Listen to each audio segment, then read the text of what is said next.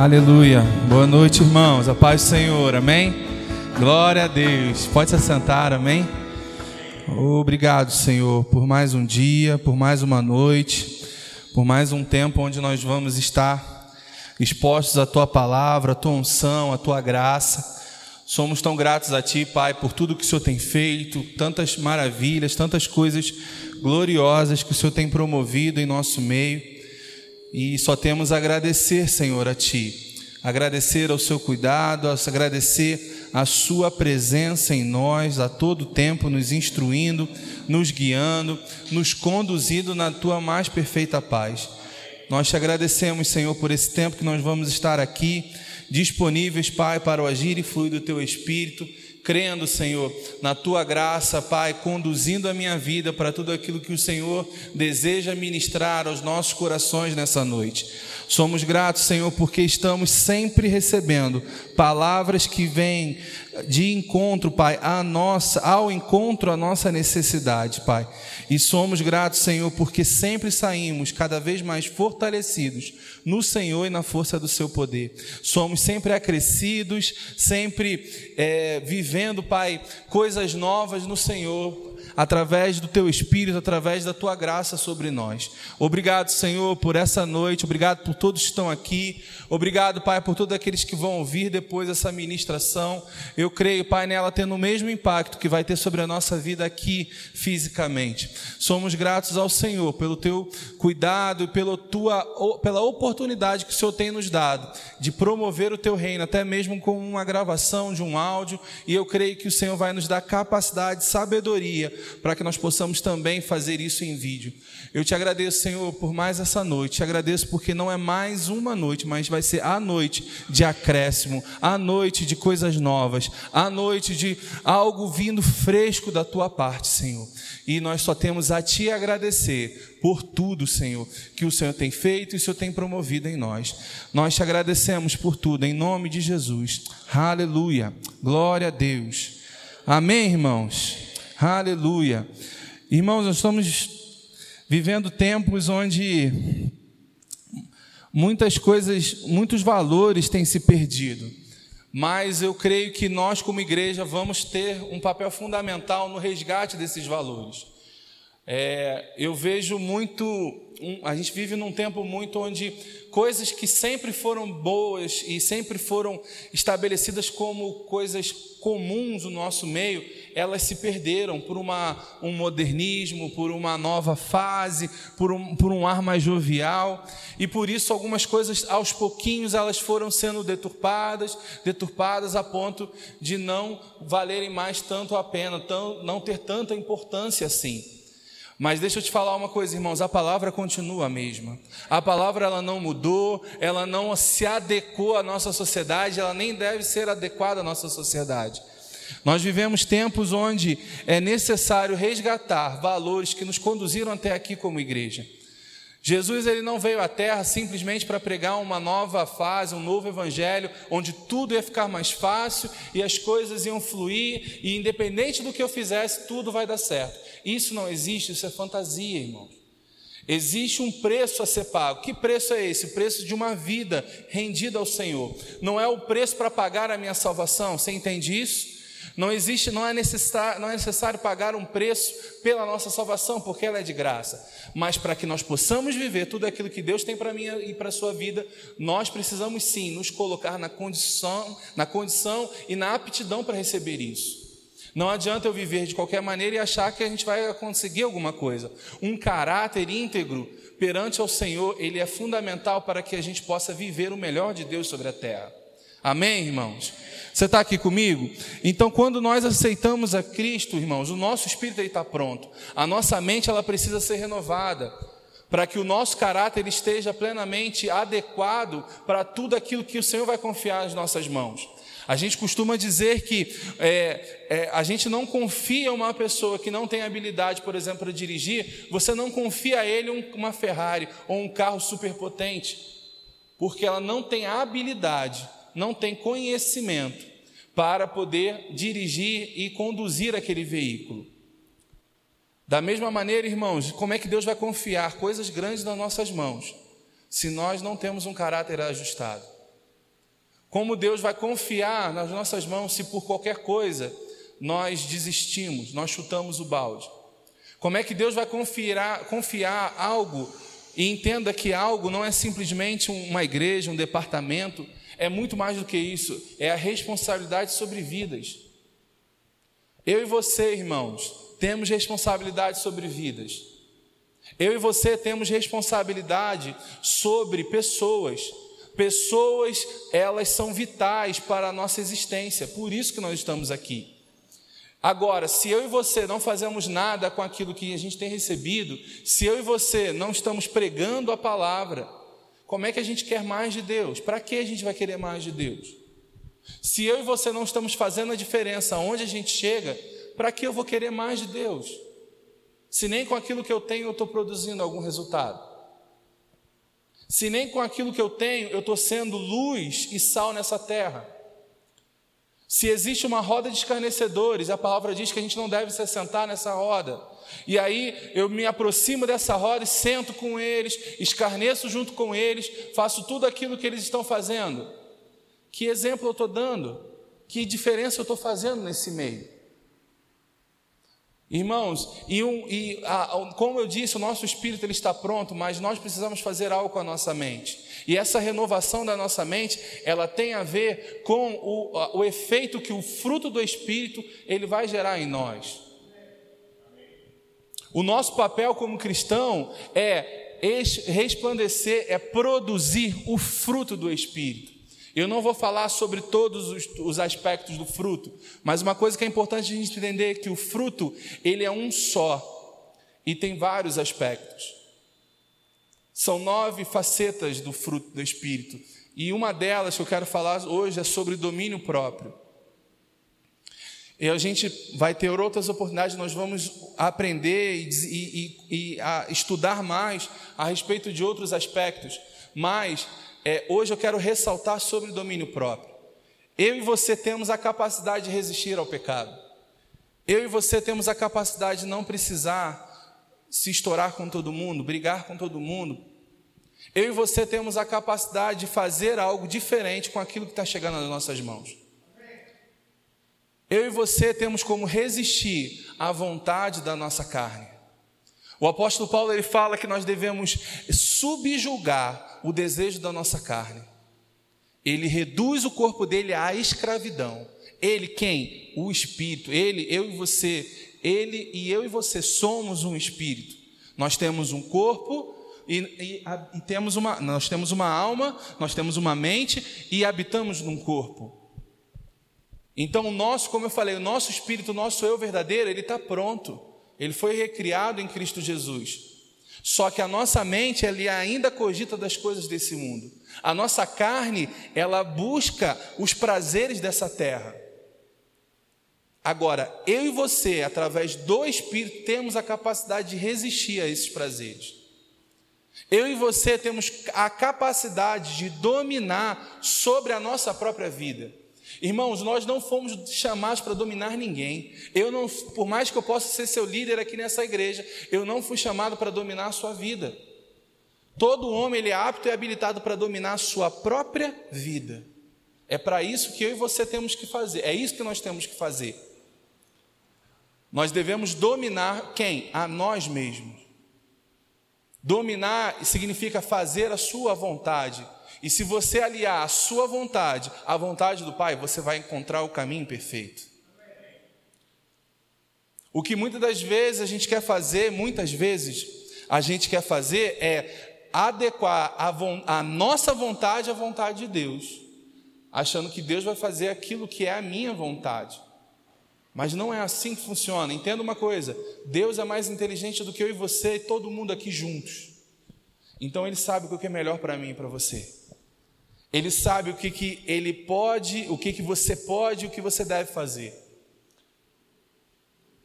Eu vou te falar, irmãos, nós muitas vezes estamos presos em coisas dessa terra que não trazem peso nenhum. Eu vou falar algo para vocês e vou me expor aqui para vocês, como sempre faço. Quando, quando eu começo, às vezes vem uma, uma fase de que eu me empolgo muito com o videogame. Eu já falei isso aqui algumas vezes com você. E eu chegava, às vezes depois de um dia de trabalho, ficava um tempo com minha família e tal, falava, ah, vou ligar um pouquinho de videogame aqui. E ó, quando eu vi eram horas, três da manhã era a hora que eu estava indo dormir. E eu falei, meu Deus, eu não fico esse tempo todo. E o tempo passava, e daqui a pouco eu falei, não, amanhã vai sair um novo negócio, eu preciso fazer esse novo negócio e tal. Então aquilo estava me dominando. E eu falei, opa, eu tenho que dar um basta nisso. E na hora veio, vai lançar aquele jogo de novo, um novo lançamento. Eu falei, poxa, vai lançar de novo, vai ter as mesmas tarefas, as mesmas coisas que eu preciso seguir. O que, que eu vou fazer? Vou comprar esse jogo. Irmãos, eu tinha recurso para comprar. E eu falei, e eu percebi pelo Espírito que se eu comprasse, eu ia me arrasar. Porque eu ia ficar envolvido tanto naquele jogo que eu não ia conseguir fazer o que eu preciso fazer. Distrações, irmãos. É lícito jogar videogame? É claro que é lícito. Tem lá na minha casa e eu e eu estou conseguindo dominar, não toco mais nele. A hora que eu precisar, eu vou lá, vou, eu vou usar com moderação. Até o ponto de eu conseguir resolver o que eu quero fazer, que é me desfazer dele. Porque, irmãos, é a hora da gente romper com os embaraços. Talvez o teu embaraço seja uma Netflix, você não consegue parar de ver uma série. Você vê uma série, enquanto não acaba aquela série, vai emendando uma na outra, emendando uma na outra, emendando uma na outra. Ou então um episódio, lançou a temporada nova da série tal, lançou a temporada meio-dia e lançaram dez episódios de uma hora. Quando der dez horas da noite, já zerei a temporada. Dez horas direto assistindo os episódios. Aí eu te falo, o que, que a gente está fazendo com esse tempo, irmãos? Como eu falei no domingo, a gente vai chegar perante ao Senhor e falar assim: Senhor, você me deu ferramentas, coisas impressionantes, habilidades de, de memória, habilidades para que eu possa promover o teu reino na terra. Olha só, eu aprendi tudo sobre CSI. Eu aprendi tudo sobre Grey's Anatomy, eu aprendi tudo sobre é, Dark, eu aprendi tudo sobre A Casa de Papel, eu aprendi tudo sobre Qualquer série que você pensar aí. E aí ele vai falar assim: muito bom, filho. Você se distraiu muito bem. Vai lá, ó. Cadê teu galardão? Nada. Você não promoveu nada no reino. Distraídos o tempo todo, distraídos.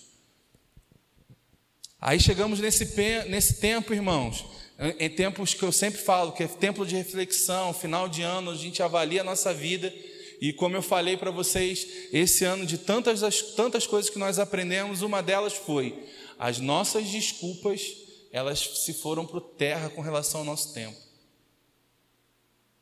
Porque eu vou te perguntar, quantos livros você leu nessa período de quarentena? Difícil, né? A Bíblia toda? Talvez, não sei. Mas quantas séries você viu durante essa quarentena? Quantos filmes? Quantas programações? Quantas horas jogando videogame? Eu joguei muitas horas. Não falei, estou me expondo para você aqui. Mas deixa eu te falar uma coisa: você consegue controlar, eu consigo controlar. A questão é, é se você quer. A capacidade nós temos, porque não existe tentação que a gente não possa suportar. Não existe. O Senhor não permite, não permite, pela Sua palavra, nós temos essa garantia, que não vai existir nenhum tipo de pressão ou tentação que você não consiga suportar.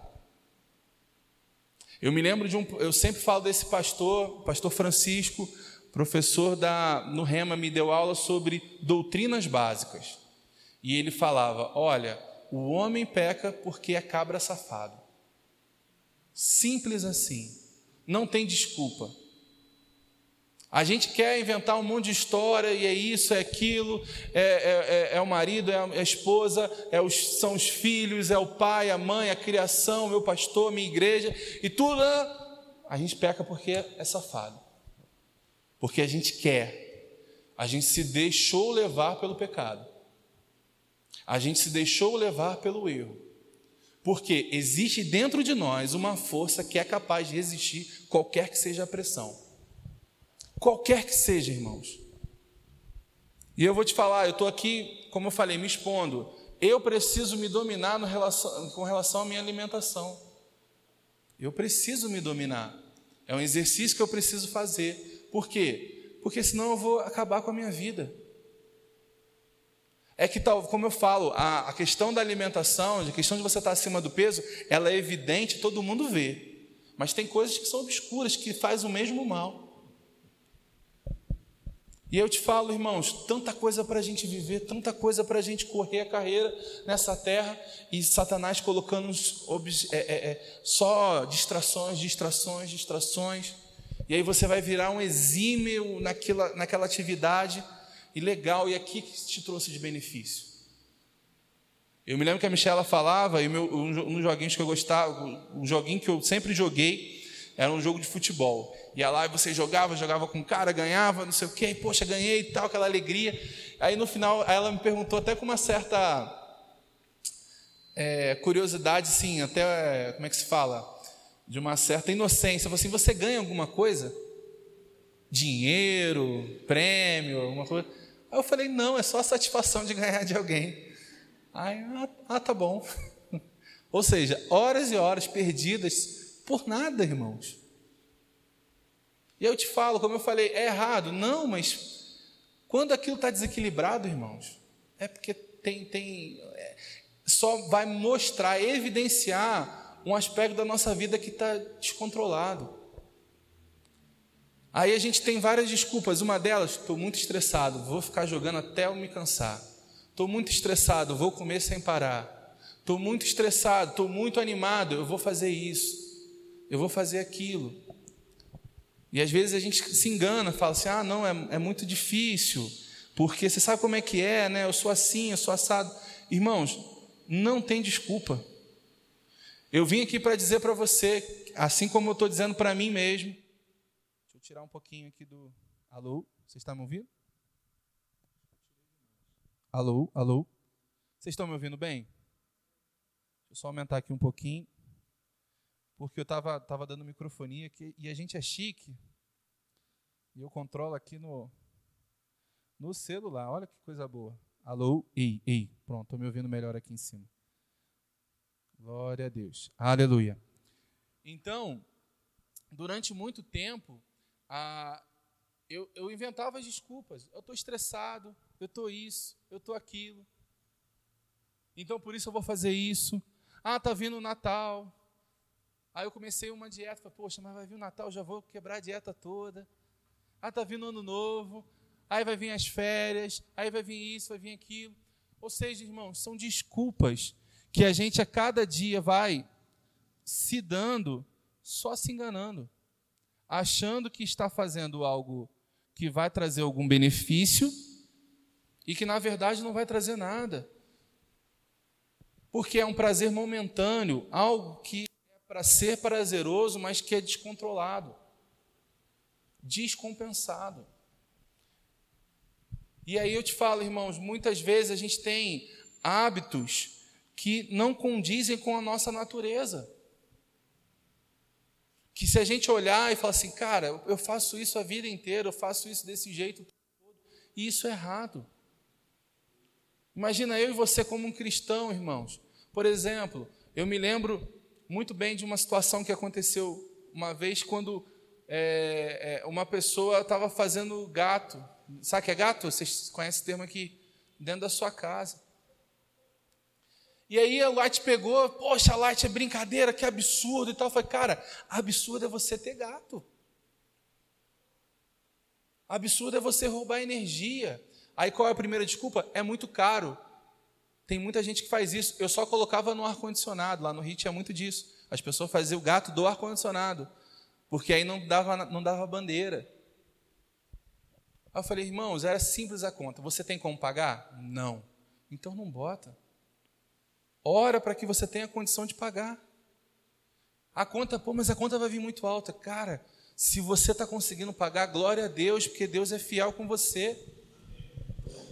É igual aquela história do, do, do, do, do, do, da, do famoso do combustível. Aí o combustível aumentou, não sei o que, que eu vou fazer e tal, tal, tal. Assim, irmãos, Deus, Deus não está te suprindo até agora? Não está te dando dinheiro do combustível? Você não está conseguindo? Ah, mas está difícil. Ora para poder melhorar. Deus não está suprindo para você ter energia, porque você vai, vai roubar o governo. Você está andando todo errado, sem documento e sem carteira de habilitação, você está lá dirigindo e tal. Aí você é apreendido. Poxa, essa polícia, bando de bandidos. Cara, errado é você, está pior do que eles. Nesse caso, eles ainda estão cumprindo o papel deles. E eu me lembro, eu falava assim, irmãos, olha, eu não tenho problema com blitz. Lá no Rio tem, o Douglas é testemunho disso, tinha muita blitz, não sei como é que está hoje. Era assim, final de ano então, né, Douglas? Era fato.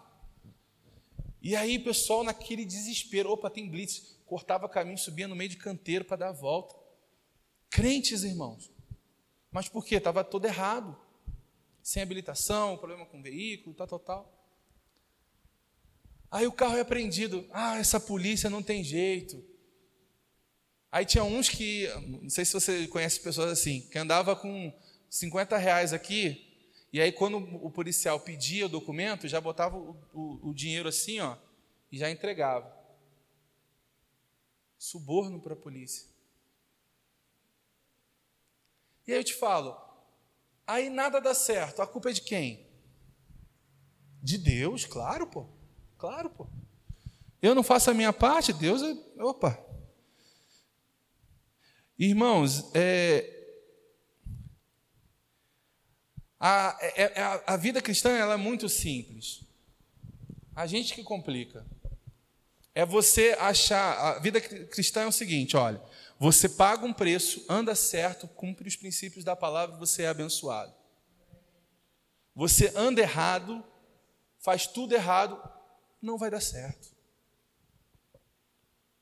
Você anda errado, faz as coisas erradas, Satanás ele, ele, ele é aquele que te dá e depois requer. O Senhor é aquele que espera de você algo para depois você receber. Não que ele fica controlando, mas são leis espirituais. Existem leis espirituais que regem as nossas vidas, irmãos. E o problema, o que, o que muitos de nós sofremos é porque nós não andamos na, na, na integridade dessas leis e muitas vezes não temos o conhecimento delas. Mas, por exemplo, tem pessoas ímpias que andam em prosperidade. Você sabia? Mas por quê? São doadores, não retém, tudo que tem compartilha, promove na vida das pessoas. Aí, mas por quê? Tudo que o homem semear, isso também ceifará. Aquele que semeia pouco, pouco também colherá. Aquele que semeia com abundância, com abundância colherá. Aí o camarada é super proativo e o irmão da igreja é aquele cara ali, ó, que não dá uma, não oferece uma bala para o irmão, que dirá dar uma oferta, que dirá buscar em Deus uma sensibilidade para poder promover algo para alguém. Ai, não, no Senhor não olha para mim. Não, irmãos. São princípios. E a palavra é bem clara, a palavra não diz tudo que o crente semear. Ele não fala isso. Já reparou? Que ele é bem cuidadoso? O Senhor sempre foi muito cuidadoso com as suas palavras. Jesus, na mesma linha, muito cuidadoso. Se alguém disser, poxa, alguém, por que ele não falou que era do verbo da vida? Por que ele não falou que eram os crentes que estavam lá com Paulo? Não, ele falou: se alguém disser, qualquer pessoa. Aí você vai para a palavra: tudo que o homem plantar, ele também colherá. ah, não. Por que não são os crentes do verbo da vida? Não, tudo que o homem, qualquer homem. Muitos colhem e a gente consegue ver, outros colhem e a gente nem vê. Mas todo, irmãos, entenda uma coisa: tudo que o homem fizer, tudo, tudo, tudo, tudo. Nós temos uma oportunidade diferente de todo mundo. Nós entendemos as leis, aprendemos as leis e sabemos que quando nós plantamos o que é bom, nós vamos colher o que é bom. Então nós temos a, a, o conhecimento suficiente para poder discernir aquilo que é bom o que é ruim e conseguimos fazer o que é bom, porque a gente sabe que isso vai vir de volta para nós. Por mais que você não faça com intenção, irmãos, toda vez que a gente semeia no reino, investe em pessoas, abençoa pessoas, isso volta para a gente. Isso volta para a gente. E às vezes não é dinheiro, às vezes é atenção, uma ligação, um contato, como eu sempre falo aqui.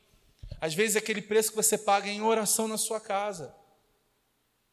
Porque você sabe de uma necessidade, você se importa com aquela necessidade. Você fala, pai, olha, eu não tenho como ajudar aquele irmão, mas eu me coloco aqui na brecha por ele. Eu creio no Senhor promovendo algo na vida dele. Eu creio no Senhor trazendo verdade para o entendimento dele. Eu creio no Senhor promovendo ele com recursos. Isso são plantios, irmãos. Semente que nós vamos lançar. E nós temos um papel fundamental em que? Em, em, em promover isso para as pessoas e ser um exemplo. Chegar com um tempo como esse e a gente avaliar não só aquilo que está diante de nós, mas avaliar é, aquilo que o Senhor possa estar querendo que nós façamos. Nosso planejamento muitas vezes é só a gente, a gente, a gente, nós, nós, a minha casa, o que eu quero fazer, o que eu posso fazer. E a gente precisa abrir o nosso entendimento, irmãos. Porque às vezes Deus, como eu falo, a gente sempre fala aqui também a respeito de, do cuidado que nós temos que ter com aquilo que chega até as nossas mãos, para discernir o que é semente e o que é pão. Muitas vezes nós estamos comendo pão e a semente. E aquilo não multiplica, não cresce, não muda, por quê? Porque fazemos da forma errada. Amém, irmãos? Nós, em 1 Pedro 1, 23, diz assim: Pois foste regenerados não de semente corruptível, mas de incorruptível, mediante a palavra de Deus, a qual viva e é permanente. Irmãos, nós fomos regenerados pelo Espírito, nós fomos regenerados pela palavra. Nós temos uma palavra dentro de nós que cada dia mais nós estamos colocando palavra para dentro. Nós não somos enganados em nada. Nós não temos, nós temos conhecimento, cada um de nós que estamos aqui, temos conhecimento suficiente para andar à luz da verdade. Talvez a gente não tenha entendimento de muitas coisas, é verdade, não temos, mas sobre aquilo que nós já temos, nós já, deve, nós já deveríamos estar andando. Eu te falo, irmãos, quantas coisas que, eu aprendi no Rema, quantas coisas que eu aprendi ao, ao longo da minha jornada cristã. Tantas coisas que eu ainda, às vezes, sou um garoto, um menino andando. Porque ainda não mergulhei de cabeça, não deixei que o Senhor me conduzisse e me levasse no rio dele. Mas estou ali, ó, só tateando, andando, aprendendo, conhecendo. Mas, irmãos, a gente precisa se desprender dessas coisas é colocar tempo, colocar força. Em Gálatas 5,16 diz assim: Digo, porém, andai no espírito e jamais satisfareis a concupiscência da carne, porque a carne milita contra o espírito e o espírito contra a carne, porque são opostos entre si, para que não façais o que porventura seja do vosso querer. Em Gálatas, no mesmo capítulo 5, no 25, diz assim: Se vivemos no espírito, andemos também no espírito. Amém, irmãos? A gente não deve andar na concupiscência da carne. A carne vai sempre levar para aquilo que é mais favorável para ela. Como eu sempre falo, irmãos, é muito mais fácil você render-se a um, a um dia de chuva, ficar na sua casa debaixo de um dededom se tiver frio. Um dia que você trabalhou, você fala assim: ah, sabe de uma coisa, eu não vou para a igreja hoje, não, estou muito cansado. E você fica em casa. É muito mais fácil, irmãos. Você não precisa botar força. Já reparou? Você, você mesmo se convence. Quantas vezes eu me convenci disso quando eu comecei? Eu chegava, ah, estou cansado. E eu estava cansado mesmo. E eu falei assim, ah, não vou para a igreja hoje não. Aí, ao invés de descer na igreja, eu ia direto para casa. Aí, muitas vezes eu chegava moído, eu falava, não, mas hoje eu vou botar força, vou na igreja. Chegava na igreja, via um vigor, irmãos, algo sobrenatural. E eu saía de lá renovado, avivado. E eu falei, meu Deus, como é que eu pude? Eu ia perder isso. Mas por quê? Estamos cedendo à concupiscência da carne, aos desejos da carne. Ah, pastor, mas a gente não pode deixar de ir na igreja dia nenhum. Não é isso que eu estou falando. É que se você se guiar pela sua vontade, pela sua carne, você nunca vem na igreja. Na verdade, acho que a gente nunca nem sai de casa. Porque a carne quer conforto, irmãos. A carne quer comer comida descompensadamente. A carne quer ficar deitada. no sofá, na, na, na, na, sua cama, na rede, onde você achar confortável. A carne quer curtir, quer aproveitar. Tá calor? Não, não vou para porque está calor. Tá frio? Não vou para a igreja porque não está frio. Tem uma programação muito boa, vou ficar aqui em casa. Isso que a carne quer. Tá jogando um videogame? Fica mais um pouco. Tá legal. Ah lá, você vai, você vai, você vai arrebentar com ele. Ó. Faz uns três gols nesse cara aí, esse cara é trouxa. É assim, cara. E aí tu vai lá, vai lá, vai lá, ah, quando você vê, meu Deus, passou um tempão. E a vida, ó, passa. Irmãos, nós já, 2020 está acabando. Parece que foi longo, né? Porque, porque foi muito intenso e tal, mas nós já estamos nessa pandemia há quantos meses? Oito meses. Vamos para o nono mês. Oito meses. Tem pessoas que estão ainda é, é, com a vida totalmente parada em oito, nesses oito meses. Porque não voltou. Imagina o cara que tinha um cinema. Imagina o cara que tinha um salão de festas, que talvez agora esteja voltando algumas coisas e tal. Mas quantas pessoas que tiveram suas vidas assim, paradas? A gente, de alguma forma, todos nós, a nossa rotina foi mudada, foi alterada. Algum tempo você talvez ficou em casa, outro tempo você foi, mas saía mais cedo. Teve um tempo que você começou, aí começou a andar, a gente só andar de máscara. Alguma coisa na nossa rotina mudou. Porque não teve jeito, foi impactou para todo mundo. Como a gente fala, a chuva ela vem para todo mundo. Agora, a construção da nossa vida, da nossa casa, para se preparar da chuva, é individual. Quando a gente olha para aquela para aquela passagem onde fala sobre a construção da casa na areia e a casa na rocha. Qual é a semelhança das duas casas? Ambas estavam é, expostas à chuva. Ambas sofreram o impacto da chuva.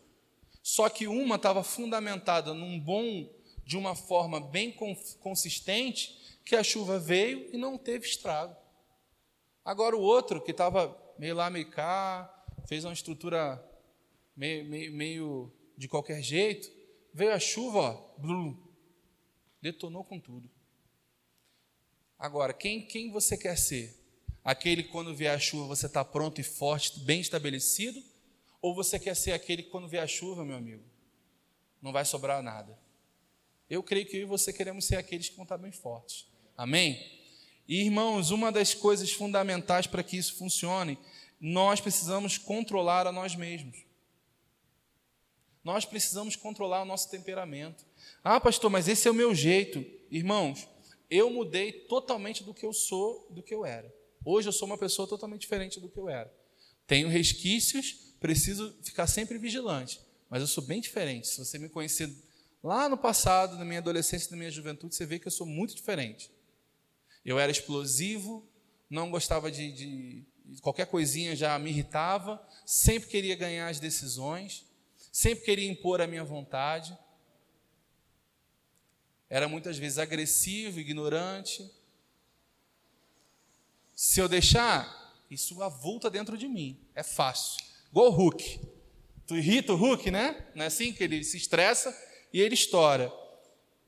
Mas, hoje, irmãos, não é que eu sou perfeito e longe disso, tem muita coisa para fazer. Mas eu me esforço, irmãos, a cada dia para poder me apresentar a vocês digno da confiança, não só de vocês, mas de todos aqueles que eu passar. E uma pessoa que possa resplandecer o caráter de Cristo. Esse é o meu papel como cristão, independente se eu sou pastor ou não. E eu via deficiências e debilidades no meu caráter. Eu via deficiências e debilidades na minha conduta. Eu falo assim, cara, o Senhor não vai confiar nada a mim. Como é que ele vai me confiar a vida se eu não controlo o meu temperamento? Como é que ele vai me confiar vidas se eu sou altamente volátil? Eu estou num dia numa euforia imensa, no outro dia eu estou totalmente desanimado, angustiado no chão. Você me liga pedindo ajuda, eu falo, ah, eu também estou precisando, vamos chorar junto, irmãos. Imagina, fala assim, meu Deus, meu pastor está precisando mais do que eu. Não, eu preciso estar bem. Eu preciso entender e, e seguir, confiar na palavra, não para fingir para você que eu estou bem. Você entende? Tem dias que, tá todo, que você sente a pressão também. Mas eu preciso aprender a lidar para poder estar apto, habilitado para poder te socorrer. Você entende isso, irmãos? Da mesma maneira, somos cada um de nós. Existem pessoas que o Senhor vai sempre colocar no nosso meio. Já reparou? Pessoas que às vezes vêm se queixar de alguma coisa. São pequenas oportunidades que você tem de, de, de plantar a semente da palavra. São pequenas situações onde você vai transparecer algo diferente. Eu me lembro que eu participei de uma reunião no meu trabalho e, e eu me estressei lá com o pessoal e tal. E assim, é, o, a ponto do pessoal chegar a fazer queixa com a minha chefe. Falei assim, ó, Felipe estourou lá e tal. Eu não desrespeitei ninguém, eu não xinguei, não me expus nesse sentido. Mas eu fui tão taxativo, tão taxativo, que eu vi que eu passei do ponto. Ela nem precisou falar comigo, eu, eu fiquei mal. Eu falei, cara, vacilei. Isso já tem um tempo. E aí ela veio falar comigo e tal, tal, tal. Mas quando ela veio falar comigo, né, já tinha passado um tempo. E eu já tinha percebido que eu estava errado e já tinha mudado a minha conduta. As mesmas pessoas que me criticaram me elogiaram para minha chefe. Olha, eu vim falar com você sobre isso, isso e isso. Só que, quando como passou esse tempo, todo mundo já percebeu a sua mudança, eu nem preciso mais, só estou pontuando e te reconhecendo que você mudou. Porque, irmãos, se eu não for para resplandecer Cristo, irmãos, eu vou ser só mais um. Eu não posso sempre estar com a razão. Tem horas que a gente precisa ser firme, convicto do que você está falando, e muitas vezes as pessoas interpretam errado firmeza e convicção com arrogância, com prepotência, com sermão educado. São coisas diferentes. Uma coisa é ser firme e convicto daquilo que você está falando, outra coisa é você ser arrogante, prepotente, presunçoso. São coisas diferentes. E eu aprendi, irmãos, eu precisava controlar a mim mesmo. Eu precisava entender que eu tenho uma capacidade de moderação. Dentro dos aspectos, como eu falei, do fruto do Espírito, existe esse, que é o domínio próprio. É você se autodominar, se autocontrolar. Ah, ele tem um aspecto de crucificar a carne. O dicionário Aurélio diz assim, com, como qualidade, que é, define temperança, que é um, é um sinônimo de de domínio próprio define como qualidade ou virtude de quem é moderado, ou de quem modera apetites e paixões, sobriedade, moderação, comedimento, temperamento, domínio próprio ou temperança é, na verdade, autocontrole. É você chegar a receber uma notícia, seja ela boa ou ruim, você conseguir controlar as suas emoções. Você pode chorar, você pode rir, você pode pular, você pode gritar, mas você controla. Você entende a diferença? Já viu pessoas que quase que sofrem um impacto, e grita e chora, totalmente descontrolada. Quantos de nós, muitas vezes, irmãos, sofremos com os nossos sentimentos? E aí, alguns até falam assim: não, é, sentimento é do diabo. Nós não vivemos pelo que sentimos e tal. Irmãos, deixa eu te falar uma coisa o sentimento, ele é de Deus. Ele é de Deus, foi ele que colocou. Ele inseriu isso dentro do ser humano. Porque senão a gente não teria sentido ter. Se nós temos os sentidos, é porque ele tem um propósito. Agora, o problema é que os sentidos eles começaram a tomar conta da nossa vida e a determinar as nossas ações. Os sentidos não são um problema. O problema são quando eles determinam o que nós somos. Você entende a diferença? Então o problema não é o sentimento. Eu não continuo não vivendo pelo que eu sinto. Eu continuo vivendo pelo que eu creio. Assim como todo cristão deve viver. Mas eu não posso, é, eu, não, eu, eu, eu tenho que entender que existem sentimentos. Eu vou sentir coisas. Eu vou sentir medo, eu vou sentir angústia, eu vou sentir alegria, eu vou sentir tudo isso. Agora, o medo ele pode me dominar? De forma alguma. Uma alegria, é, é, ela, ela pode me dominar? De forma alguma. Você controla até mesmo a sua alegria. Sabe por quê? Se você não controlar, você vai ter dia que você não vai estar andando, andando de mau humor e você acha, não posso mudar porque eu estou de mau humor e não controlo. Não, você controla tanto para estar alegre quanto para não estar. Pastor, mas como é isso? É, é um exercício que é necessário. Quando a gente fala que, por exemplo, que o amor do tipo de Deus, ele não é um sentimento. É uma decisão. Por quê? O sentimento você tem ou não, ele surge para você. E aí você controla ele. O amor é uma decisão, você decide amar. Você decide fazer. Por quê? Porque você ama. É diferente as coisas. E o sentimento a gente vai sempre controlar ele de todas as formas. Por isso que você se alegra não porque você porque as coisas estão boas ao seu redor. Você se alegra porque você é crente, porque você é feliz, porque Jesus está na sua vida, porque você tem a salvação, porque você é próspero. Aí você começa a se lembrar e você começa a se alegrar. Opa, é isso mesmo, é isso mesmo, eu sou alegre. É por isso que é, é, é a gente tem esse domínio, porque a gente consegue lembrar quem nós somos. Que a partir do momento que nós temos a convicção de quem nós somos, tudo fica mais fácil. Porque você começa a se o quê? A, a se lembrar de quem você é. E você começa a falar assim: Poxa, estou ali com a minha conta no vermelho, as coisas estão apertadas.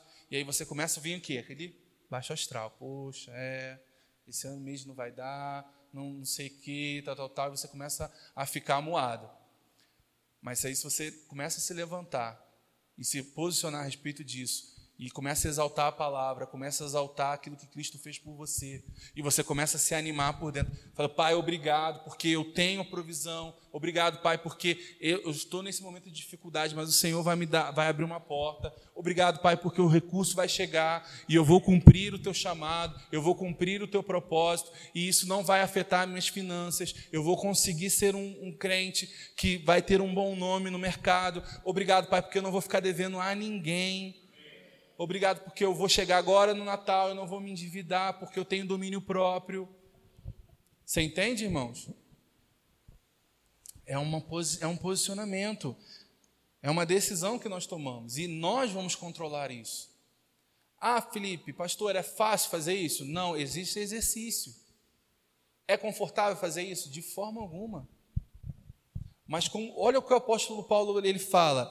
O apóstolo Paulo ele fala que ele esmurra a carne dele. Em 1 Coríntios 9, no, no 24, eu vou ler para vocês. A partir do 24 diz assim: Não sabeis vós, os que correm no estádio, todos, na verdade, correm, mas só um leva o prêmio? Correi de tal maneira que o alcanceis. Todo atleta em tudo se domina. Em tudo se domina aqueles para alcançar uma coroa corruptível, nós, porém, a incorruptível. Assim também eu, não sem meta, assim luto, não desferindo golpes no ar, mas esmurro o meu corpo e o reduzo à escravidão, para que, tendo pregado a outros, não venha eu mesmo a ser desqualificados. Olha só que forte, irmãos. Não é simplesmente, ah, não, eu, de, eu não escuto o meu, o, meu, o meu corpo. Ele esmurra o corpo dele, o reduz à escravidão. Porque se ele der uma brecha, o corpo domina. É um esforço, é, uma, é, é subjugar mesmo a sua carne. E o mais interessante e importante nisso aqui, e até nos faz lembrar, é, é quando você olha, ele fala: um atleta em tudo se domina.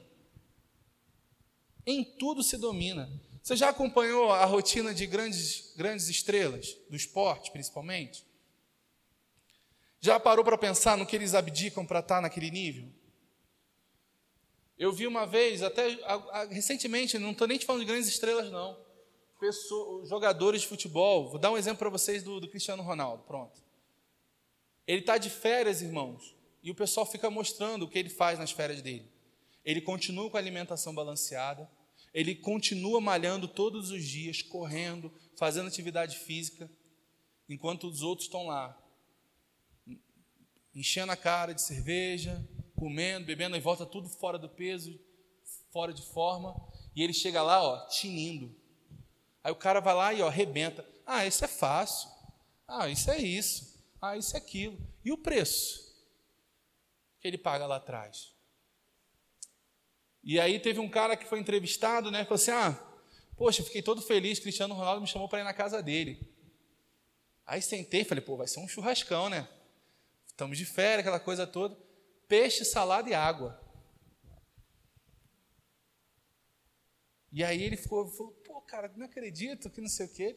Assim. Tá na minha casa, come do meu jeito. Ele falou, nunca mais eu vou na casa dele. Mas, irmãos, é diferenciado. E aí ele está lá, ó, com trinta e tantos anos, ainda considerado um dos melhores do mundo. É sorte, irmãos. Não, é um preço a se pagar. Agora eu te falo, esse cara não tem oportunidade de comer bem? Porque, desculpa, peixe, salada, na minha humilde opinião, não é comer tão bem, não. Que fica aqui entre nós.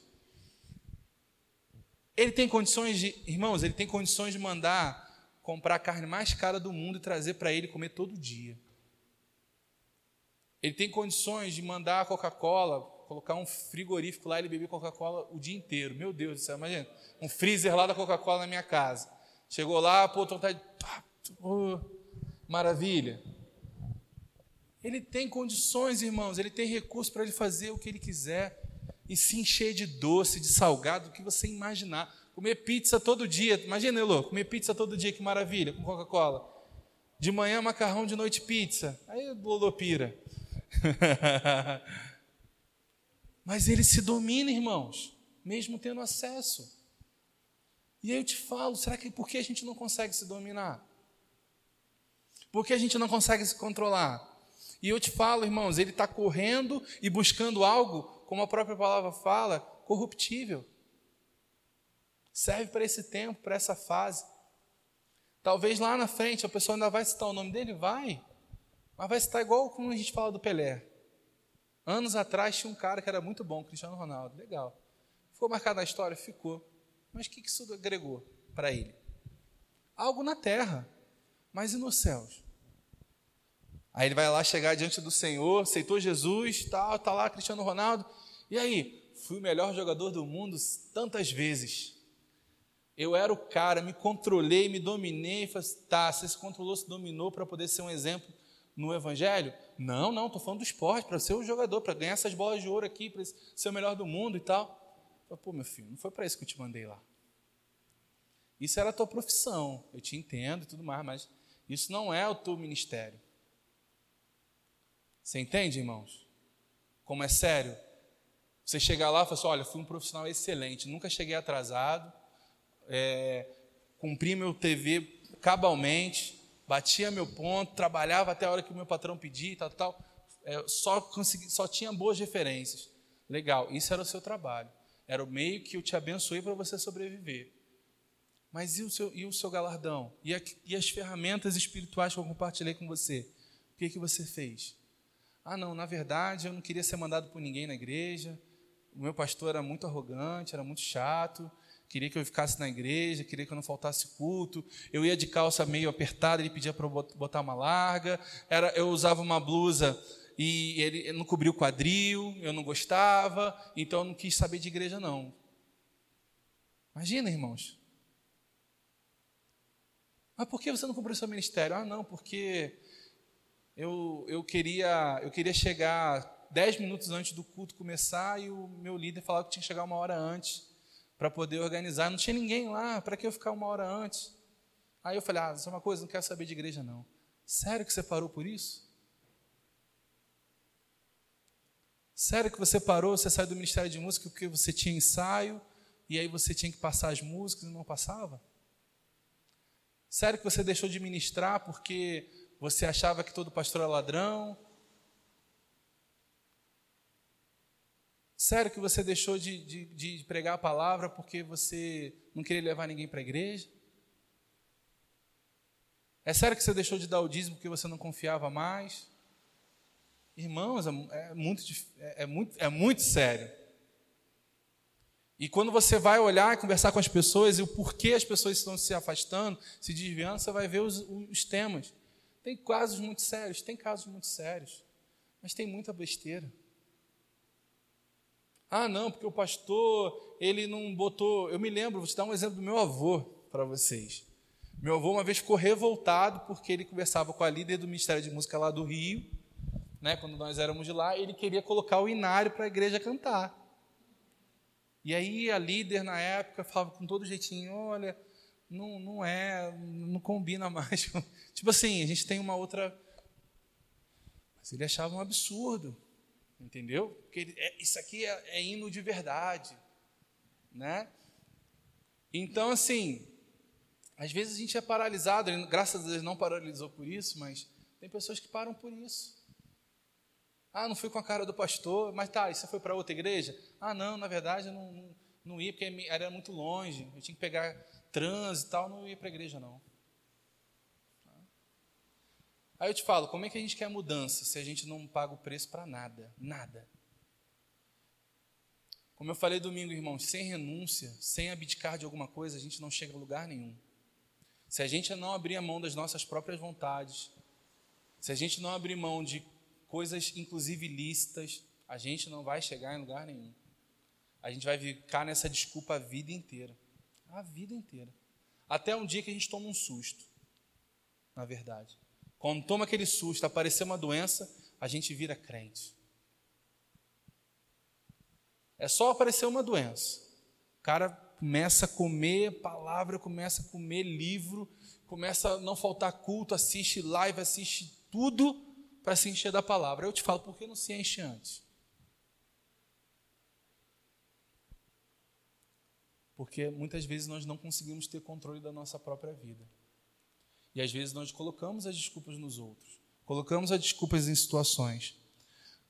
Autocontrole, irmãos, é a chave para o nosso sucesso. Uma das que a gente precisa desenvolver. E eu e você temos capacidade de dominar a nossa vida. Eu e você temos a capacidade de controlar as nossas decisões. Ah, mas me irritaram muito, falaram isso, falaram aquilo, mas você pode ser diferente. Eu me lembro como eu já até citei um exemplo aqui de um irmão que uma vez, o pessoal jogando bola, tinha lá aquilo ali, cara, chamou muito a minha atenção, porque foi assim, todo mundo saindo do culto, rindo, conversando da palavra, uma alegria. Aí tinha um buraco enorme na, na, na tela da grade, lá da, do, da quadra, que tinha em frente à igreja. O cara chutou a bola e bateu a bola no carro do cara. Ele ficou transtornado transtornados. Eu não, eu não sei como é que ele não proferiu os palavrões lá, porque eu acho que tinha um mínimo de senso ali ainda de onde ele estava. E ele queria partir para cima dos caras. Imagina, eram 22, é, 22 caras não, mas eram 10 pessoas, que eram quatro na linha no gol, então eram cinco de um lado e cinco do outro. Ele queria partir para cima dos caras. E o cara desse tamanho aqui, ó, baixinho, brabo, vermelho, querendo partir para cima. Eu sou crente, mas eu não sou banana, não sou idiota, não vou levar desaforo para casa e não sei o que. Eu falei, rapaz, está tudo errado. Não é assim que se resolve, pô. Numa dessa ser espancado, morre, continua mudando nada. então, assim, irmãos, é, é, é muito sério, mas ao mesmo tempo, a gente tem a capacidade para mudar. A gente tem a capacidade para ser diferente. A gente tem a capacidade para ser mais tolerante, mais paciente com aquelas pessoas que às vezes nos irritam que às vezes nos tiram do sério. Ei, existe dentro de você essa capacidade, não é algo que Deus vai te dar, não, já está dentro de você. E eu vou te dizer uma coisa: há uma expectativa de que você produza esse resultado. É como eu te falei, são ferramentas e habilidades que são conferidas a cada um de nós, que é esperado um resultado final. É como se você não conseguisse controlar, ou, por exemplo, você tem um trabalho para fazer você sabe fazer, sabe como fazer, e aí você tem que, por exemplo, pintar essa parede aqui. Aí Deus te dá o rolo, a tinta, o material, e você sabe como fazer, e te ensina como faz. Aí você fala: essa parede não está sendo pintada, essa parede não, não, consigo fazer isso, eu não consigo, não, não. mas está lá as ferramentas, a capacidade, tudo que você precisa. Da mesma maneira, irmãos, dentro de você está a resposta. Dentro de você está a resposta. Ah, pastor, como é que eu consigo isso? se a gente buscar a Deus e pedir a Ele sabedoria, Ele vai conceder para a gente gratuitamente. Ele vai conceder para nós e Ele vai sinalizar para nós os pontos onde nós estamos errando. E eu te falo, irmãos, tem coisas que tem coisas, muitas das nossas, das nossas falhas, elas estão atreladas a, uma postura que a gente já sabe que precisa mudar.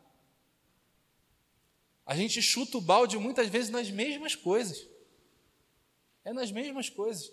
Eu te falo, irmãos, é, é, a minha mentalidade, muitas vezes, como, como essa questão do, do, do, meu, da questão do peso, da minha alimentação é ela, ela, ela facilmente adulterada. Você chega, aí você vai lá, fala, poxa, eu estou muito, muito triste, estou meio desanimado, vou comer um chocolate. Aí você estava lá um tempão sem comer nada. Foi lá comer um chocolate. Aí comeu o chocolate, daqui a pouco você fala, puxa, chutei o balde, comi o chocolate. Sabe de uma coisa? Vou comer outro. Já que eu comecei mesmo, já botei o pé na jaca, vou embora. Aí chega no dia seguinte, fala assim, poxa, ontem eu comi chocolate, né? Ah, tá precisando de um Mac hoje para dar uma extravasada né? Porque eu já chutei o balde mesmo, agora já era. Aí no dia seguinte vai uma pizza, daqui a pouco, daqui a pouco você zerou tudo aquilo que você perdeu. E aí, ó, um fluxo, um ciclo. E a, e a mente é só nisso, ó. Vai só sugestão. Você merece. Você trabalha para isso. Você tem como? Que mal tem? Todo mundo faz. Você não está sentindo nada, teu corpo está bem. Você não está sentindo dor mais, já passou a sua dor. Porque se tiver doendo um joelho, você não come nenhuma besteira. Porque você fala, estou acima do meu peso, então não vou comer besteira porque eu tenho que emagrecer. Aí passou a dor no joelho, você se distrai e aí não vai pensar. Agora, se o, joelho tiver, se o joelho estiver doendo, o que você vai pensar? Poxa, não vou comer não. Eu preciso tomar jeito. É assim, irmãos. Eu estou dando um exemplo meu, de coisas que eu tenho meu conflito, né? Mas você pode pensar aí, eu creio que o Senhor está mostrando para você outros. De repente, seu problema é contar a história dos outros. Alguém te fala uma história e você conta para o amigo, pô, não, ninguém vai falar com esse amigo aqui não, e tal. E às vezes é detalhe, irmãos. Você conta para sua confidente, para o seu confidente, aquela pessoa que você tem muita afinidade. Aí daqui a pouco, poxa, a pessoa tem um outro confidente, daqui a pouco o outro tem um outro, tem um outro, tem um outro. Todo mundo sabe da história. E aí chega uma novidade para você, você não se controla, tem que compartilhar com alguém. Às vezes seu domínio próprio está nessa área. Às vezes seu domínio próprio está na área de finanças. Chega nesse período, tem gente que pira, irmãos. É só você olhar para os shoppings. Eu duvido que metade daquelas pessoas ali tem condições de bancar tudo aquilo que estão fazendo ali para o ano, mês que vem. Vai entrar no SPC. Ah, não, meu nome já está sujo mesmo. Depois eu acerto isso, deixa, deixa passar. Tem, antigamente, eu não sei nem como é que está hoje, mas o pessoal deixava, deixa caducar, daqui a cinco anos passa isso. Não é assim? Aí eu falo, irmãos, isso é tudo menos cristão. Ah, mas o banco é muito rico, mas fulano é muito rico. Irmão, está errado. Seja o cara milionário ou o cara que depende, depende daquilo para sobreviver. Errado está errado. Você quis pagar? Aceitou o preço? Vai lá e paga. Acerta. Ah, mas aí se eu fizer isso eu vou deixar de. Deixa de fazer. Deixa de comprar. Como eu falei aqui para vocês, já cansamos de falar aqui sobre o nosso início de casamento. A gente com compromissos, coisas que a gente não esperava, coisas que caíram no nosso colo, literalmente, para a gente administrar. E aí a gente tinha uma decisão: ou a gente pagava o preço, ou a gente ia viver enrolado. Eu falei: opa, não. Vamos comer frango não vamos sair nem para comer um cachorro quente na rua. Vamos ficar dentro de casa. Ninguém precisa saber de nada, a gente vai aqui dentro de casa. Arroz, feijão, frango e salada. Arroz, feijão, frango e salada. Arroz, feijão. Glória a Deus porque tinham arroz, feijão, frango e salada. E foi assim, ó, pá, pá, pá, pá, pagando, pagando, pagando. Depois, pela postura do meu coração e da Michela, o Senhor foi o quê? Acrescentando, acrescentando. E aquele prazo foi reduzindo, reduzindo, reduzindo, enxugando, até que a gente pôde começar a fazer as coisas. Mas quem quer pagar esse preço hoje? Está todo endividado, vem um dinheiro extra, qual a primeira coisa que pensa? Vou para um restaurante. Vou curtir o dinheiro extra. Às vezes o dinheiro extra é para quitar a tua dívida. Mas a gente vai lá e faz mais uma. Quantos e quantos irmãos? Pessoas, eu conheço pessoas assim vivem enrolados. Então, assim, tomem cuidado, irmãos, com a sua vida. Vigiem a respeito do seu procedimento. Sabe por quê? Para que a gente não se frustre com a expectativa de algo que Deus vai promover na minha vida porque eu sou crente. Não é assim que funciona. As coisas não funcionam desse jeito. É necessário uma postura da nossa vida. Como eu falei, Deus quer confiar grandes coisas para mim e para você grandes coisas na nossa vida. Ele tem nos confiado e vai nos confiar mais. Mas a gente precisa estar apto e habilitado para isso. O nosso caráter, irmãos, ele tem que refletir o caráter de Cristo. Não importa se tem crente mau caráter, se tem crente picareta, se tem pastor que é assim, que é assado. Eu e você podemos ser diferentes. E devemos ser diferentes. Devemos ser luz, devemos ser sal nessa terra, devemos ser a referência nesse lugar. Ah, mas todo mundo aqui em Osasco faz errado. Não importa, nós vamos fazer diferente. Nós vamos fazer o que é certo. A gente costuma até brincar, né, quando eu vou deixar, normalmente eu dou uma carona, ou eu e o Michel damos carona para a Giane. A gente tem uma igrejinha lá perto da casa dela que lá não, não teve Covid. Está todo mundo lá, as cadeiras todas espremidas, lotado, e todo mundo louvando o Senhor. Glória a Deus. Não teve Covid lá. Aí, porque não teve lá, né? Porque estão no outro patamar, a gente não vai fazer aqui, porque a gente também é crente e tal. Não, irmãos. Deixa ele lá com o problema dele lá, ou com a visão que ele tem, e eu vou ficar aqui com a minha. Você sabia que teve igrejas que foram fechadas, literalmente fechadas, porque pessoas pegaram Covid nas suas igrejas? As pessoas se distraíram, começaram a vir para a igreja sem máscara, se abraçar e tal, aquela coisa toda, todo mundo pegou Covid. Deus? Não. Deus só estava lá falando assim: meu filho, olha, te dei instrução pelo ministério, te dei instrução pelo Ministério da Saúde, te dei instrução pela prefeitura para você se guardar. Se você atentamente ouvisse e guardasse, eu protegeria você e sua casa. Então, da mesma forma, irmãos, quer se expor? Amém, se exponha, mas aceite as consequências. Não venha depois botar a culpa em Deus. Então, cada um responda por seus atos. Então, assim, sejamos nós, você está convicto do que você vai fazer? Segue em frente, de paz. Mas lá na frente, segura, segura onda. Você entende, irmãos? Como é sério? Você entende o cuidado de Deus conosco nessa noite? Eu sei que não é uma palavra gostosa, eu sou mestre nessas palavras, né? Mas amém, porque eu sei que a gente está forjando nessa igreja pessoas com caráter, pessoas com uma conduta, pessoas que vão chegar aonde tiver que chegar, mas é, porque Deus vai abrir portas por conta do coração dessas pessoas. E são cada um de nós. Cada um de nós. Deus vai abrir, vai abrir portas, vai promover a gente em lugares que a gente nunca imaginou chegar, porque nós vamos ser uma igreja de caráter alinhado com a vontade do Senhor. Que a gente não vai negociar os princípios da palavra, irmãos, nesse lugar, de forma alguma, de maneira alguma. Amém, irmãos? Você foi abençoado nessa noite? Glória a Deus. Você pode colocar de pé? Queria chamar aqui o Ministério de Música.